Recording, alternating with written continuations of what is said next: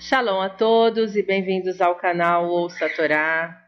Vamos para a última aliá da Parashá Vaerá, que está no livro de Shemot, no capítulo 9, versículo 17, e nós vamos ler até o versículo 35.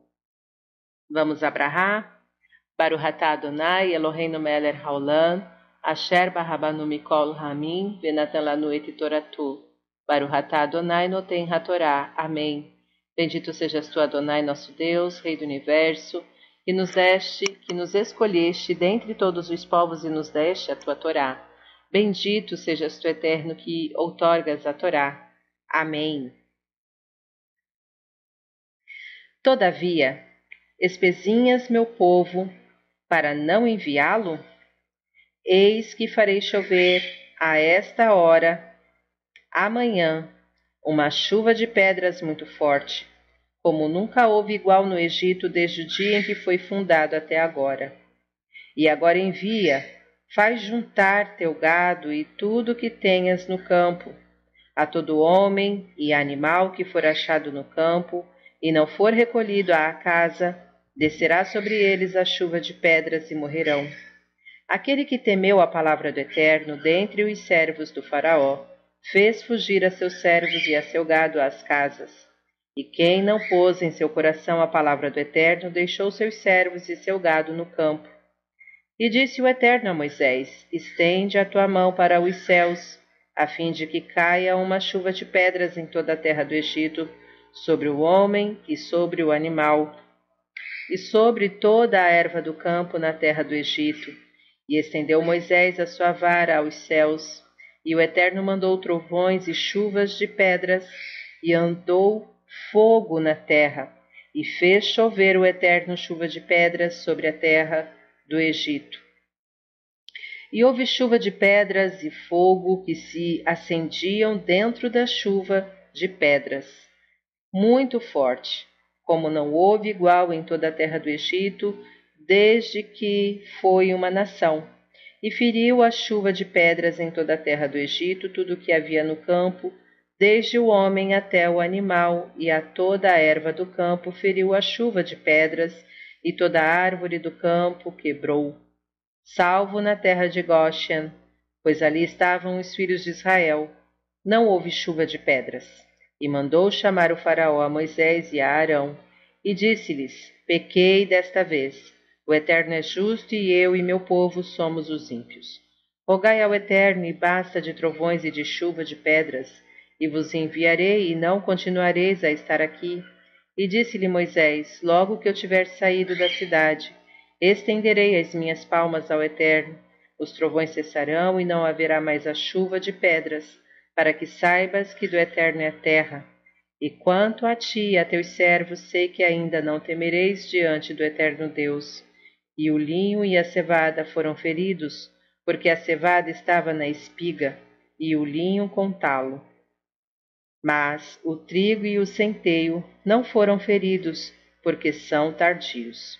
E saiu Moisés de junto do faraó à cidade, e estendeu suas palmas ao Eterno, e pararam os trovões e a chuva de pedras, e não caiu chuva na terra. E viu o faraó que, que parou a chuva, a chuva de pedras e os trovões, e tornou a pecar e endureceu seu coração, ele e os seus servos, e ficou endurecido o coração do Faraó, e não enviou os filhos de Israel como falou o Eterno, por intermédio de Moisés. Amém. Baruch atah Adonai Eloheinu melech haolam, asher natan lanu Torah temet v'chaye olam natah betocheinu, Baruch atah Adonai notem hatorah. Amém.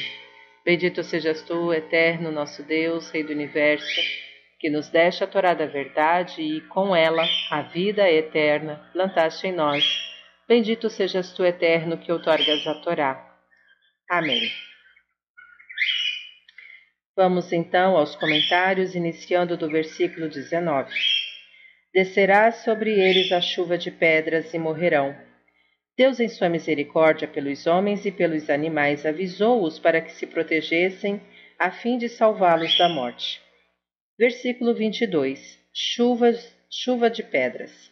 Na sétima praga, Deus açoitou os campos do Egito com chuva de pedras, granizo, por estes terem obrigado os hebreus a lavrar a terra, sobre o homem e sobre o animal, para os que não deram a devida atenção à advertência de Deus. Versículo 24. E fogo que se acendia. Os rabinos Yehudá e Nehemiá diziam: O fogo se via como se veem os grãos vermelhos através da polpa transparente das romãs, ou como a mecha acesa em cima de uma lâmpada de azeite, onde parece que a chama e o líquido estão misturados. Os dois elementos, opostos à água e o fogo, se conciliaram a fim de dar lugar ao milagre. 25. Em toda a terra do Egito, a maior parte. 26. Salvo na terra de Goshen Nenhuma praga atacou a terra de Goshen, lugar onde habitavam os filhos de Israel. Versículo 29. Saído da cidade, que está impura por causa da idolatria. Estenderei as minhas palmas ao Eterno em sinal de oração, para que saibas que do Eterno é a terra. O Eterno é o governador da terra. Versículo 31. E o linho e a cevada foram feridos. Estes dois produtos eram dos mais importantes para a economia do Egito. Versículo 32. Porque são tardios. Por estarem estas plantas ainda tenras, eram mais flexíveis, resistindo por isso à ação destruidora do granizo. Fim dos comentários.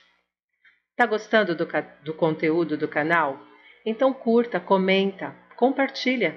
Se ainda não é inscrito, se inscreve, ativa o sininho e fique por dentro das novidades. Shalom a todos!